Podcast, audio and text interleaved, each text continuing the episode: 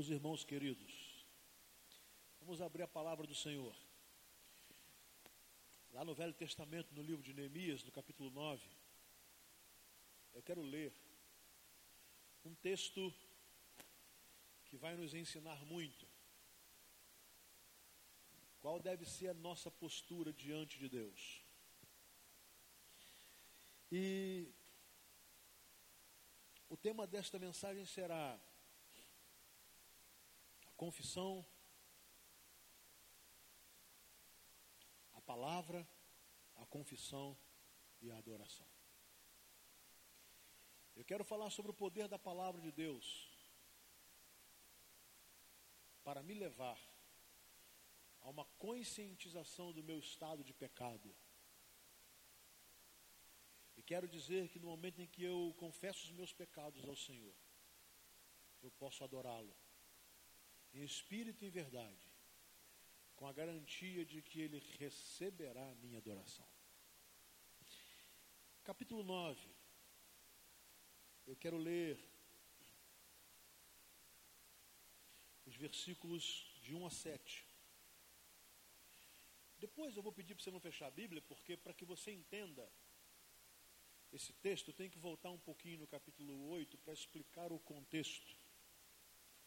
Mas o capítulo 9 vai nos dizer assim: No dia 24 do mês, os israelitas se reuniram. Deixa eu parar um pouquinho. Isso aí, obrigado, Luciano. Porque pode ser que alguém não esteja com a Bíblia, que pode acompanhar a projeção.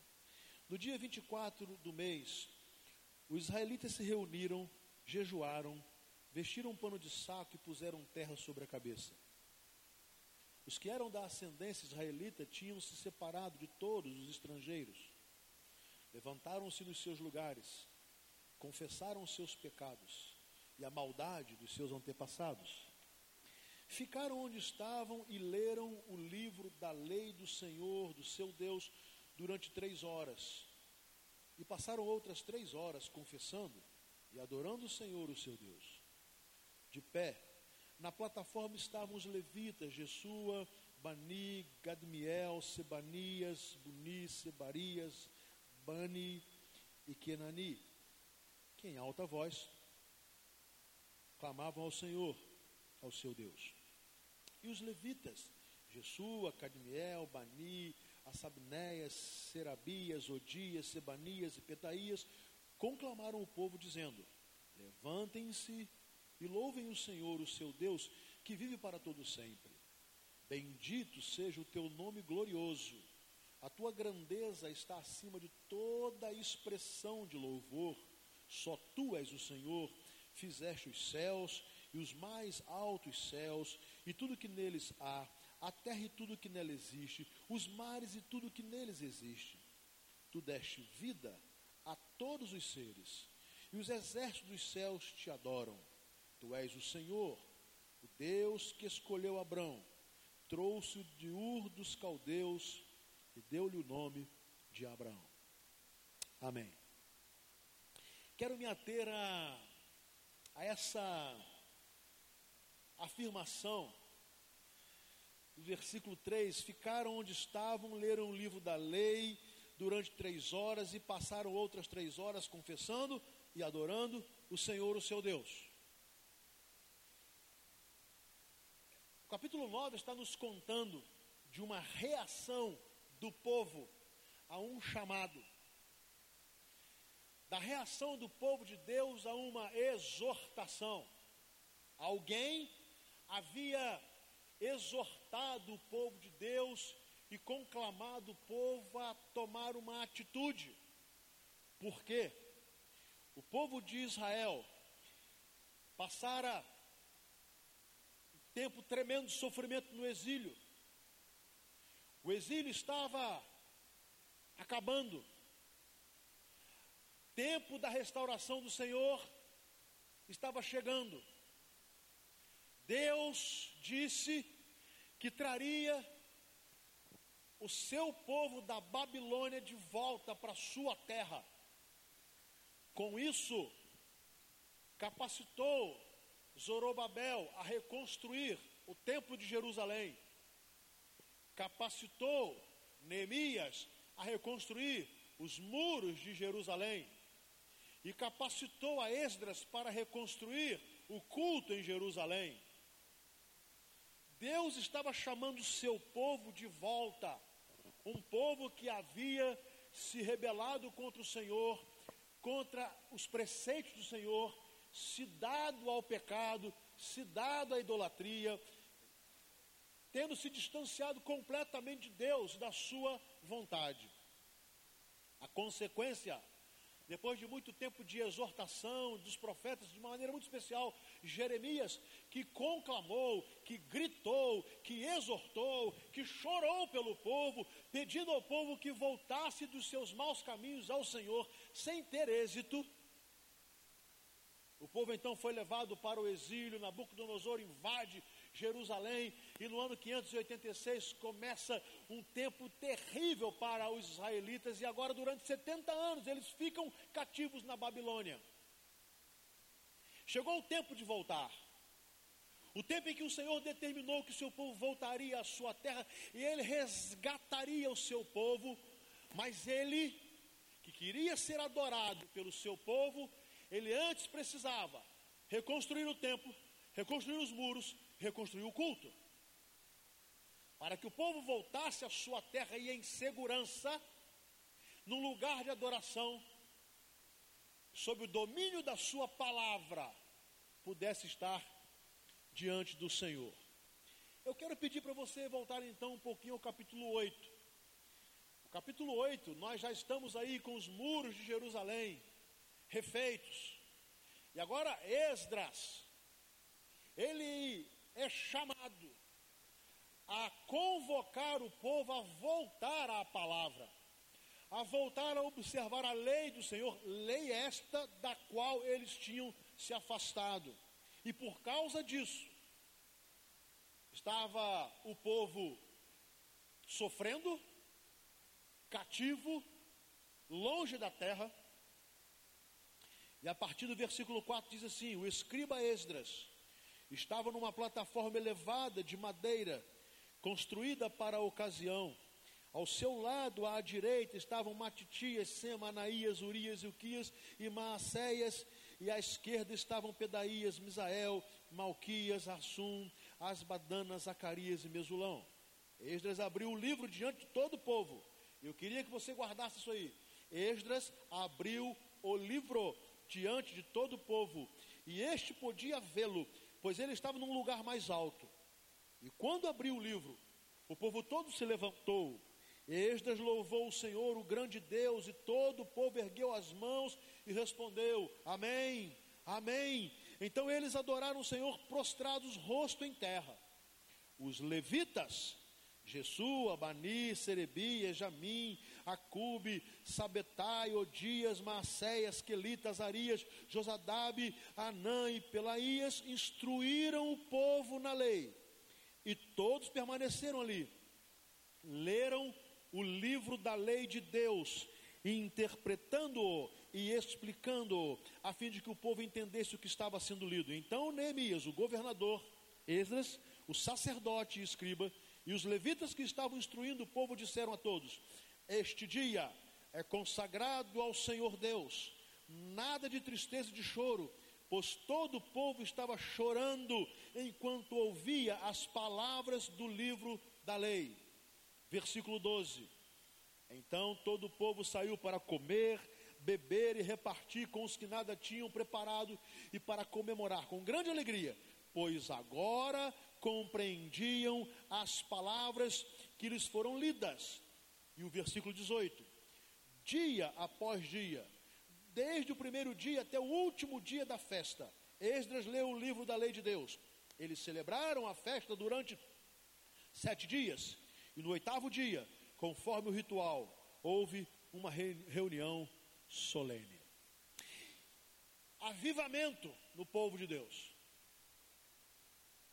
O povo que havia se afastado, se rebelado, e toda vez que eu fizer uma referência ao povo, eu estou falando ao nosso povo e a você em particular e a mim em particular. O povo havia rejeitado a palavra de Deus. O que Deus dizia ser pecado, o povo passou a praticar. O que Deus chamava de abominação, o povo passou a celebrar. O que Deus repudiava, o povo adorava. O que Deus dizia, não cometam tais atos, o povo se lambuzava na prática de atos pecaminosos que entristeciam o coração de Deus e traziam mal ao próprio povo.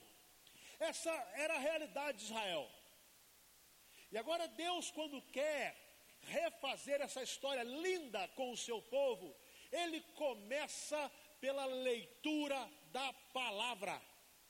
É impressionante.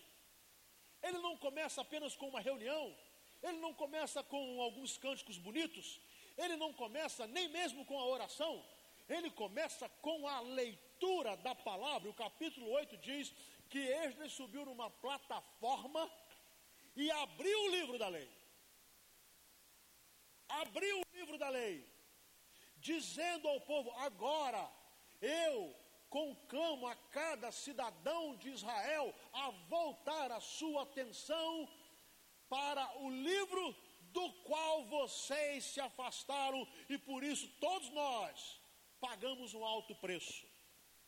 Eu quero abrir um parênteses e dizer para você aqui, meu irmão. Desobedecer a palavra de Deus traz desgraça para a vida dos servos de Deus. Desobedecer os preceitos de Deus, a questão aqui não está no fato de você concordar ou não concordar. Está no fato tão somente de negligenciar, de repudiar, de ignorar, de desobedecer. A desobediência à palavra de Deus sempre traz tristeza, angústia, sofrimento e perdição. Logo, para que haja uma restauração, ou para que houvesse uma restauração em Jerusalém, eles tinham que voltar para o texto. É impressionante, né? Que o salmista vai nos falar que os homens da Babilônia pediam aos extraordinários músicos de Israel: toquem para nós os cânticos de Sião, toquem para nós as lindas músicas que vocês sabem tocar toquem para nós com os seus instrumentos e cantem as canções de Sião. E eles dizem assim: como nós poderemos cantar as, can as canções de Sião se estamos tão longe da nossa terra? Em outras palavras, se estamos tão longe do nosso Deus, como poderemos cantar as canções de Sião? Agora, quando o povo começa a retornar e retorna à terra, Esdras abre o livro e começa a fazer uma leitura pura do livro. Eu costumo dizer que para compreender a Bíblia, para entender o que Deus tem te revelado, você não precisa de ser um teólogo, não precisa de ter todos os comentários da Bíblia. Se você abrir o seu coração e com humildade na dependência do Espírito de Deus, se voltar para a Bíblia, ela vai falar ao seu coração e vai transformá-lo. Tem sido assim ao longo da história.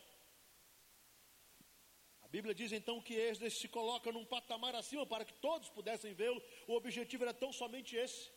O mesmo objetivo pelo qual estou aqui, não por ser mais importante, mais isso, é apenas uma estratégia visual, nada além disso. Esdras então vai ler o, Bíblia, o livro. E a palavra do Senhor nos diz que quando ele abriu o livro diante do povo, e o povo podia vê-lo, quando ele abriu o livro, o povo se levantou. O povo se levantou. Como que numa atitude de reconhecimento, este livro é sagrado, esta palavra é santa, esta palavra traz vida e dela nós nos afastamos, por isso temos sofrido tanto. Quando o livro é aberto, o simples fato de Esdras abrir o livro para começar a ler, o povo se levanta, demonstrando uma tremenda necessidade espiritual de receber aquelas palavras, palavras as quais eles conheciam, mas das quais tinham se afastado. E é impressionante, porque ele começa a fazer a leitura do livro, o texto diz que ele lia o livro da lei de Deus, e ele tinha auxiliares que ajudavam a interpretar o livro. Ele lia o livro, e eu encontro aqui Marcão discipulado porque o texto é maravilhoso. Ele vai relacionar alguns nomes, nomes estes que eu não sugiro que você coloque nos seus filhos, porque eles são nomes feios, né? Mas pessoas que iam tratar agora com aqueles que ouviram a pregação, que ouviram a leitura do livro eles tinham discipuladores que iam conversar com eles a respeito do que havia sido lido e pregado para explicar, para interpretar, para ajudar o povo a entender o que estava sendo lido, se por acaso alguém não entendesse. De uma forma impressionante, quando o livro começou a ser lido e os discipuladores começaram a, a, a, a discipular as pessoas, a ensinar, a, a trocar experiência a respeito daquilo que a palavra estava dizendo. O texto diz então que Esdras vai e diz assim: Este dia é consagrado ao Senhor. Nada de tristeza e de choro. E por que ele fala isso? Porque o povo de Israel passara anos de tristeza e de choro, de tristeza e de choro, tristeza e choro que vieram a fazer parte do dia a dia do povo, pelo fato do povo ter se afastado do livro, da Bíblia, da palavra de Deus, do texto bíblico sagrado. E ele disse: agora que nós estamos lendo o livro, e agora que vocês estão sendo discipulados, e agora que vocês estão sendo impactados pela palavra, chega de choro, chega de tristeza, porque há um renovo do Senhor Há um renovo de Deus chegando ao coração do povo, porque a palavra de Deus está brotando no coração de vocês para lhes dar vida nova. E ele, de forma interessante, conclama o povo a viver um tempo diferente. Um tempo de festa, um tempo de alegria, porque afinal de contas, diz o versículo 12, que agora eles compreendiam as palavras que lhes haviam sido explicadas. Meus queridos, esta palavra nós a temos em mãos. Que livro é este? O texto diz: Esdras leu o livro da lei de Deus. Ele leu o livro, textos do Velho Testamento, obviamente. Hoje nós temos o livro, textos do Velho e do Novo Testamento. Diga-se de passagem, o Novo Testamento tem autoridade para interpretar o Antigo Testamento. É a nova aliança, que não aniquila a primeira, mas lhe dá, a, lhe dá a interpretação da graça. Agora há um tempo novo para a vida desse povo e o que Deus esperava desse povo? Conhecer o livro? Recitar de cor as palavras do livro? Ter opiniões sobre o que o livro ensinava? Não, senhores. Não, senhores. Deus queria é que o povo reconhecesse e confessasse os seus pecados. O que Deus queria era um povo arrependido. O que Deus queria era ver um povo contrito ante a sua presença em reconhecimento de que havia se afastado dos caminhos do Senhor, esquecido os valores de Deus. E por isso, o povo havia sido castigado por causa do pecado. Então, o capítulo 9 vai nos falar dessa reação maravilhosa. Esdras se levantou, Esdras abriu o livro, os levitas ajudaram na explicação do texto, fizeram a, a, a, o discipulado, Esdras os chamou a um momento de avivamento espiritual, para que voltassem à dependência da palavra de Deus, Esdras abriu o livro.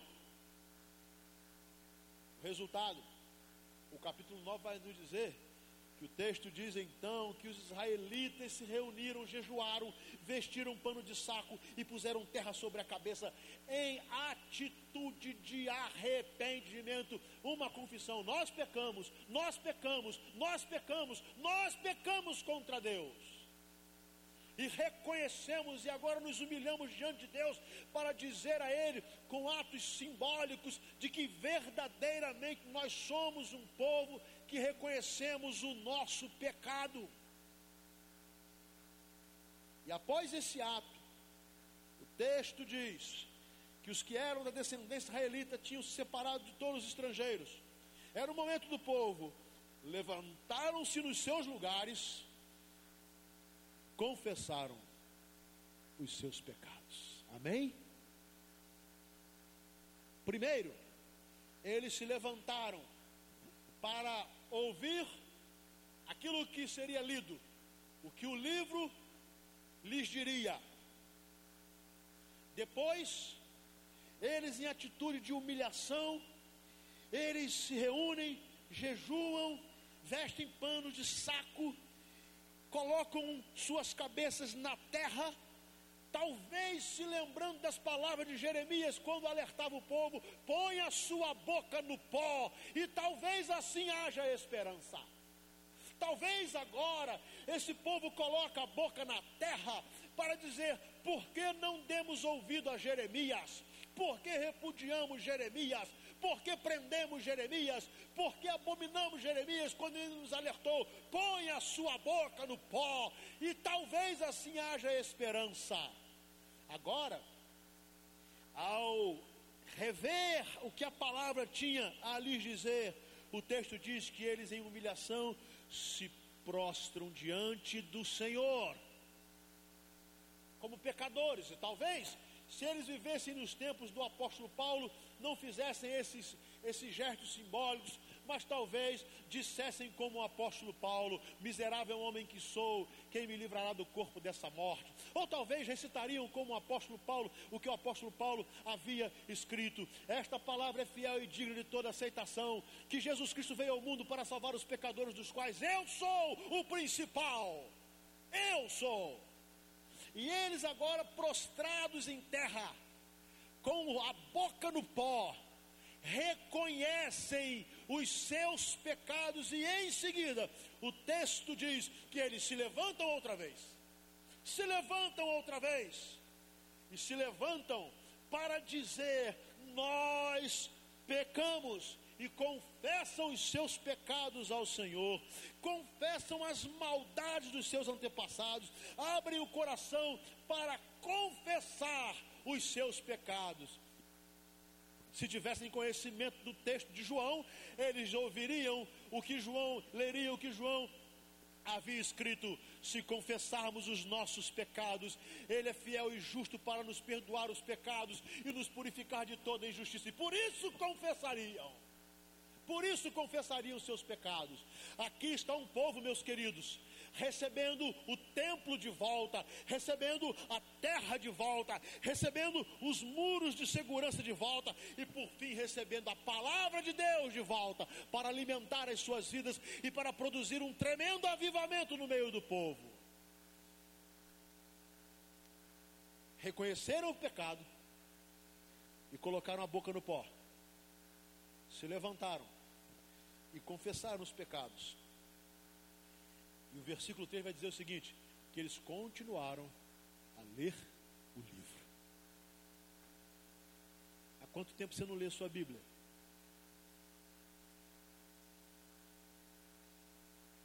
Qual é a periodicidade que, que você tem para ler a Bíblia? Qual é a intimidade que você tem com a palavra de Deus?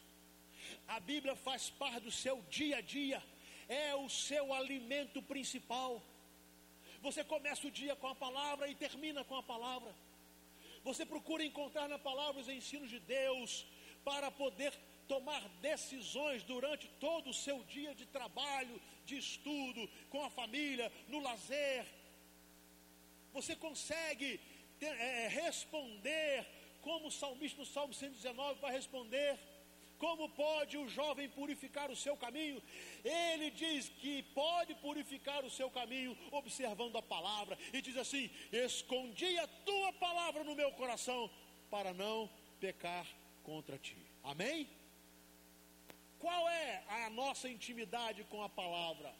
Algumas vezes nós reconhecemos nossos pecados num culto, nós confessamos nossos pecados, mas não damos o passo seguinte, que é continuar a busca de uma alimentação sólida e diária da palavra de Deus. O texto diz: eles reconheceram, se arrependeram, confessaram, mas eles continuaram a ler o livro da lei do Senhor. Por quê? Porque entenderam que não poderiam se afastar do livro, porque se eles se afastassem do livro, eles voltariam para o pecado. Meus queridos, no ano de 2016, o que a Bíblia diz que é pecado, é pecado. É pecado. Nós não temos um dom de interpretação sobrenatural capaz de dizer que a Bíblia é que está equivocada. Nós não foi nos dado uma capacidade nem intelectual e nem espiritual para dizermos que Deus se equivocou. Eu vou dar alguns exemplos. Quando Deus diz que o homem deve comer do suor do seu rosto, essa é a lei do trabalho, e é a lei que vale para hoje. O trabalho sério, o trabalho digno, o trabalho honesto. Quando a Bíblia diz que o homem não deve amar o dinheiro, porque o amor ao dinheiro é a raiz de toda espécie de mal, isso vale para hoje. Deus continua a dizer que é impossível servir a Deus e ao dinheiro a dois senhores. Quando a palavra de Deus diz que o casamento foi uma união que ele fez entre um homem e uma mulher e determinou que esse casamento só deveria ser dissipado, desfeito por um motivo: a separação, a morte de um dos dois, isso continua valendo. Quando Deus disse que a mulher deveria respeitar o seu marido em submissão, o marido amá-la como Deus amou, como Jesus amou a igreja, isso continua valendo. Quando Deus disse de forma categórica que o leito do matrimônio deve ser honrado, porque ele é bendito e sem mácula, é porque Deus reservou a vida sexual ativa para pessoas casadas, logo namorados que transam, que dormem juntos, que vão para hotéis juntos, para carro juntos, estão em pecado estão em pecado ainda que consigam esconder de todas as pessoas e compareçam domingo aos cultos com uma tremenda cara de pau, como se tivessem vida santa. A Bíblia continua a ser a mesma, e a desobediência à palavra de Deus traz desgraça, sofrimento, tragédia moral e espiritual. Continua valendo. A palavra é viva e eficaz. A palavra do Senhor não vai ser ultrapassada. Passarão os céus e a terra, mas a minha palavra permanece para sempre. Amém? A palavra do Senhor diz que nós só podemos adorar a um único Deus. A um único Deus.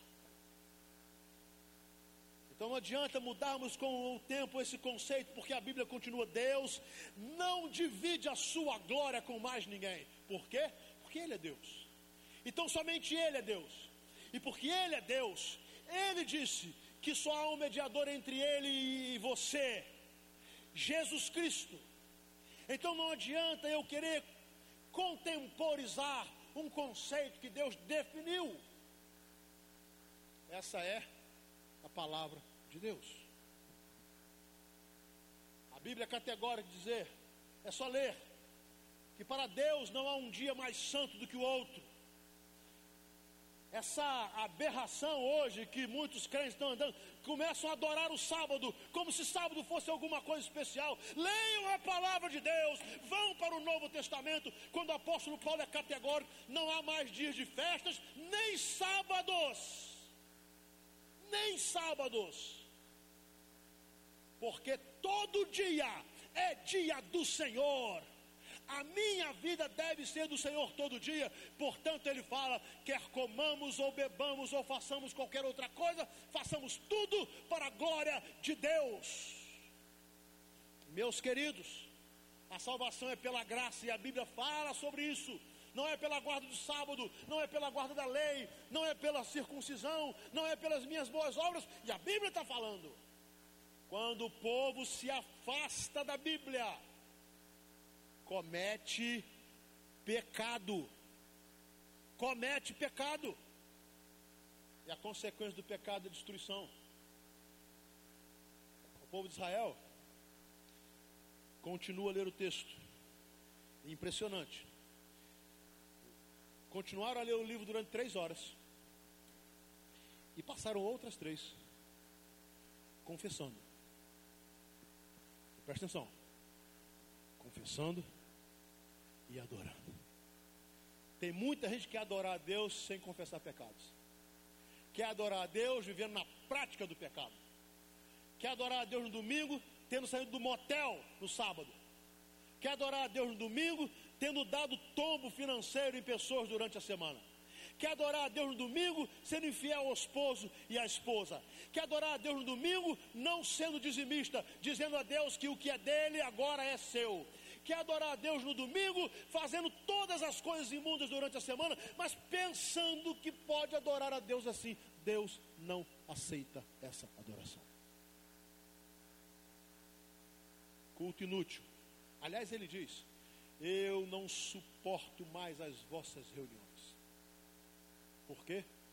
Recheada de cânticos, recheada de leitura, recheada de arte, recheada de beleza, recheada de sacrifício, recheada de jejum, recheada de dízimo, recheada de tudo, menos uma coisa: vida. Vida. A ordem é essa. A palavra te confronta, você reconhece os seus pecados e se arrepende, os confessa, continua vivendo na palavra e adora o Senhor. Aí ele recebe.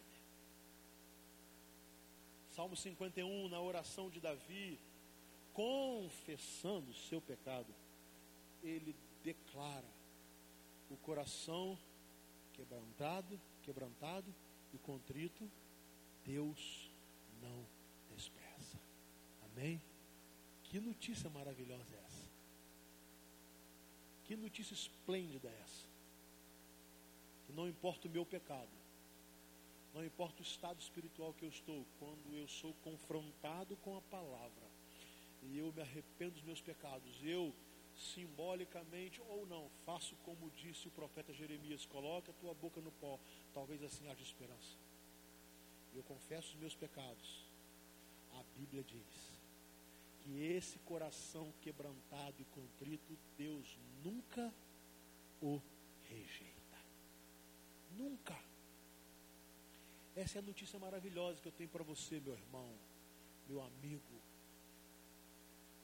A sinceridade do nosso coração nunca é rejeitada por Deus. Quando verdadeiramente nos arrependemos, e guarde bem, o que é arrependimento? Arrependimento é decidir não praticar mais. Arrependimento é uma decisão de não praticar mais. Isso é arrependimento.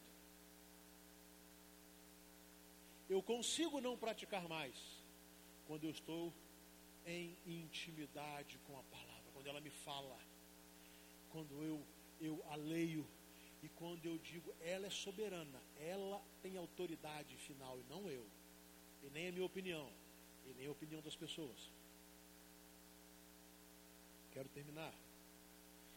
Que depois desse tempo precioso, olha só, primeiro, o livro foi aberto, o povo se levantou. O livro foi lido, o povo foi tocado. Sendo tocado, o povo se jogou em terra, humilhado, arrependido. Depois que o povo se jogou em terra, reconhecendo seus pecados, se levantou para publicamente, lá diante de Israel, confessar os seus pecados. Depois confessou os seus pecados, decidiu ter intimidade com o livro, com a Bíblia, com a palavra. E aí, confessando os pecados, foi adorar o Senhor. E olha que adoração maravilhosa. Versículo 4: De pé na plataforma estavam os levitas. que em alta voz clamavam ao Senhor, ao seu Deus. E os levitas conclamavam o povo, dizendo: Levantem-se e louvem o Senhor, o seu Deus, que vive para todo sempre. Bendito seja o teu nome glorioso, glorioso. A tua grandeza está acima de toda expressão de louvor. Só tu és o Senhor, porque fizeste os céus e os mais altos céus e tudo que neles há, a terra e que, tudo que nela existe, os mares e tudo que neles existe. Tu deste vida a todos os seres e os exércitos dos céus te adoram. Tu és o Senhor, o Deus que escolheu Abraão, trouxe-o de Ur dos caldeus e lhe deu deu-lhe o nome de Abraão. Eles estão dizendo o seguinte: o Deus de vocês é o Deus de Abraão. O Deus de vocês é o Deus que chamou Abraão da terra de Ur dos caldeus e fez com que ele se tornasse pai de uma grande nação. O Deus de Abraão é o seu Deus, o Deus de Abraão é o meu Deus, e ele nos dá, assim como deu Abraão, um novo nome. E esse novo nome representa que nós somos criaturas novas, que vivemos na dependência de um outro Senhor. E esse Senhor é o Criador dos céus e da terra, que permitiu que nos reaproximássemos dele por intermédio da pessoa do seu Filho Jesus. Agora sim, quando fazemos isso, a palavra, a confissão, somos aptos a adorar. E aí Deus recebe. Deus recebe louvores lindos, bem cantados. Deus recebe louvores desafinados. Deus recebe instrumentos perfeitamente sintonizados. Deus recebe louvores com, com instrumentos muito mal tocados. Deus recebe vozes lindas. E esse cântico maravilhoso, todo harmônico, Deus recebe. Deus recebe o louvor de uma criança e diz que na boca das crianças, da boca das crianças é que sai o perfeito louvor. Deus recebe o louvor dos ricos e dos pobres. Deus recebe o louvor daqueles que nasceram numa igreja ou de pessoas que vieram do mundão perdido. Deus recebe louvor daquele coração que o adora em espírito e em verdade. Minha oração é que nós, que aqui viemos adorar o Senhor, possamos sair daqui na certeza de que Ele recebeu a nossa adoração. Não porque cantamos muito bonito ou não, não porque investimos esse tempo sentados aí como vocês, não, mas porque nós fomos confrontados pela palavra, reconhecemos e confessamos os nossos pecados e agora somos aptos a adorar ao Deus dos céus e da terra. Amém? Vamos colocar em pé. Júlio, vamos adorar a Deus? Eu quero adorar a Deus, mas com uma adoração de corações arrependidos, corações confrontados pela palavra do Senhor, corações que querem se submeter a esse livro maravilhoso, a Bíblia, a palavra de Deus Corações que querem declarar que a Bíblia está certa. Corações que creem na palavra e entendem que obedecer a palavra é o melhor caminho. Escondi a tua palavra no meu coração para não pecar contra ti. Não vou convidar ninguém a vir aqui à frente. Eu quero apenas convidar você a, na sua individualidade. Dizer, Deus, eu ainda ouço a tua palavra, a tua palavra ainda faz diferença na minha vida. Eu tenho tentado moldar os meus atos por tua palavra. Se não, aqui está, Deus, um coração arrependido, que está confessando a ti os meus pecados. Aqui está um coração que deseja declarar, reconhecer que tem andado afastado da tua palavra. Aqui está um coração que muitas vezes quer adorar sem arrependimento, quer adorar sem confissão, quer adorar sem obediência. E eu estou reconhecendo que essa adoração o Senhor não recebe. Mas eu te agradeço, Pai, porque a tua palavra promete. Se houver um coração quebrantado e contrito, o Senhor jamais rejeita. Eu quero colocar o meu coração diante de ti, Deus. Eu quero colocar o meu coração quebrantado diante do Senhor. Para que o Senhor ouça a minha confissão e me perdoe dos meus pecados. Para que eu possa adorá-lo em espírito e em verdade, na certeza de que o Senhor dirá amém. Eu recebo a sua adoração. Amém? Vamos adorar o Senhor.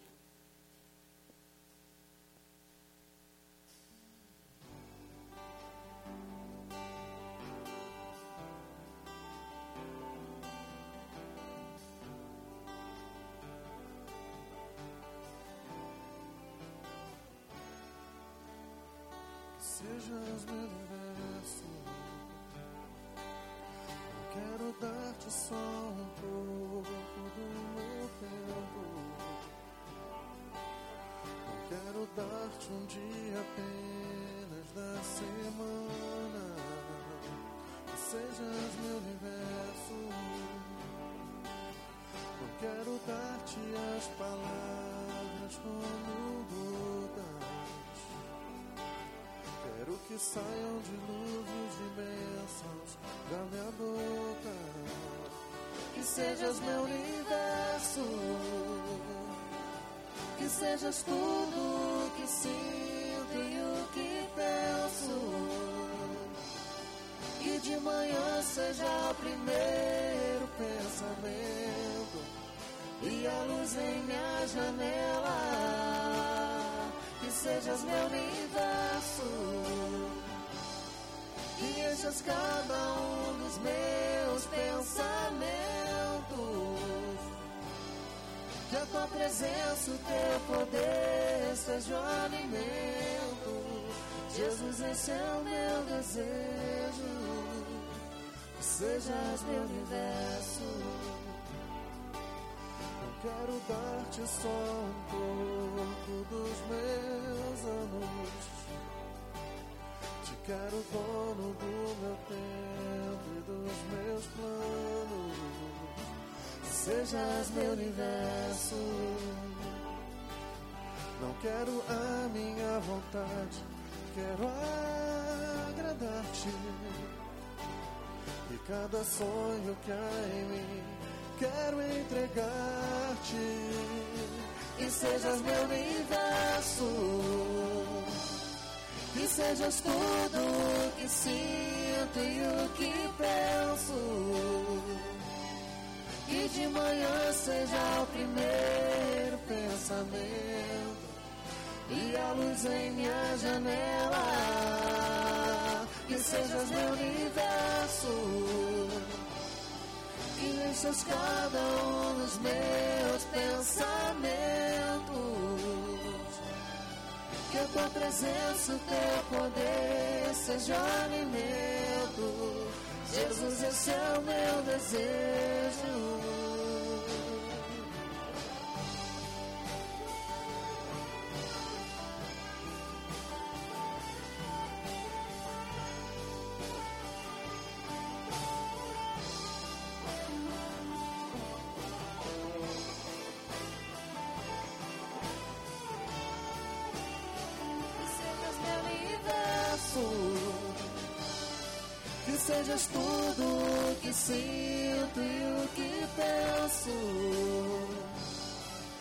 Que manhã seja o primeiro pensamento e a luz em minha janela.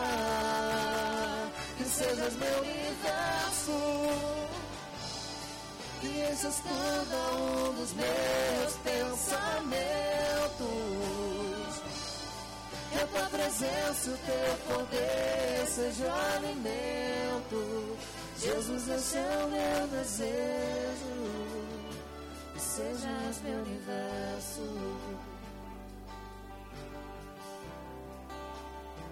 Sejas meu universo.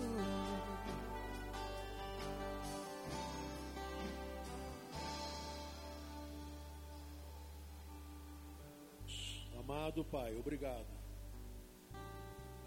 Porque a tua palavra é suficiente para nos ensinar, para nos confrontar, para nos exortar, para nos corrigir. Obrigado pela beleza e pelo poder da tua palavra. Obrigado porque ao observá-la, nós podemos ver em nós os nossos pecados, aquilo que temos desagradado o teu coração. E podemos colocar a nossa boca no pó, sabendo que ainda há esperança em Cristo Jesus. Te agradecemos, ó Deus, porque o Senhor aceita a nossa confissão e que ela chega a Ti mediante o sangue de Jesus Cristo, que pagou pelos nossos pecados. Obrigado, Senhor, que apesar de nós, coração quebrantado e contrito o Senhor não rejeita jamais. Por isso sabemos que o Senhor recebe a nossa adoração. O Senhor ouve a nossa adoração. O Senhor aceita a nossa adoração.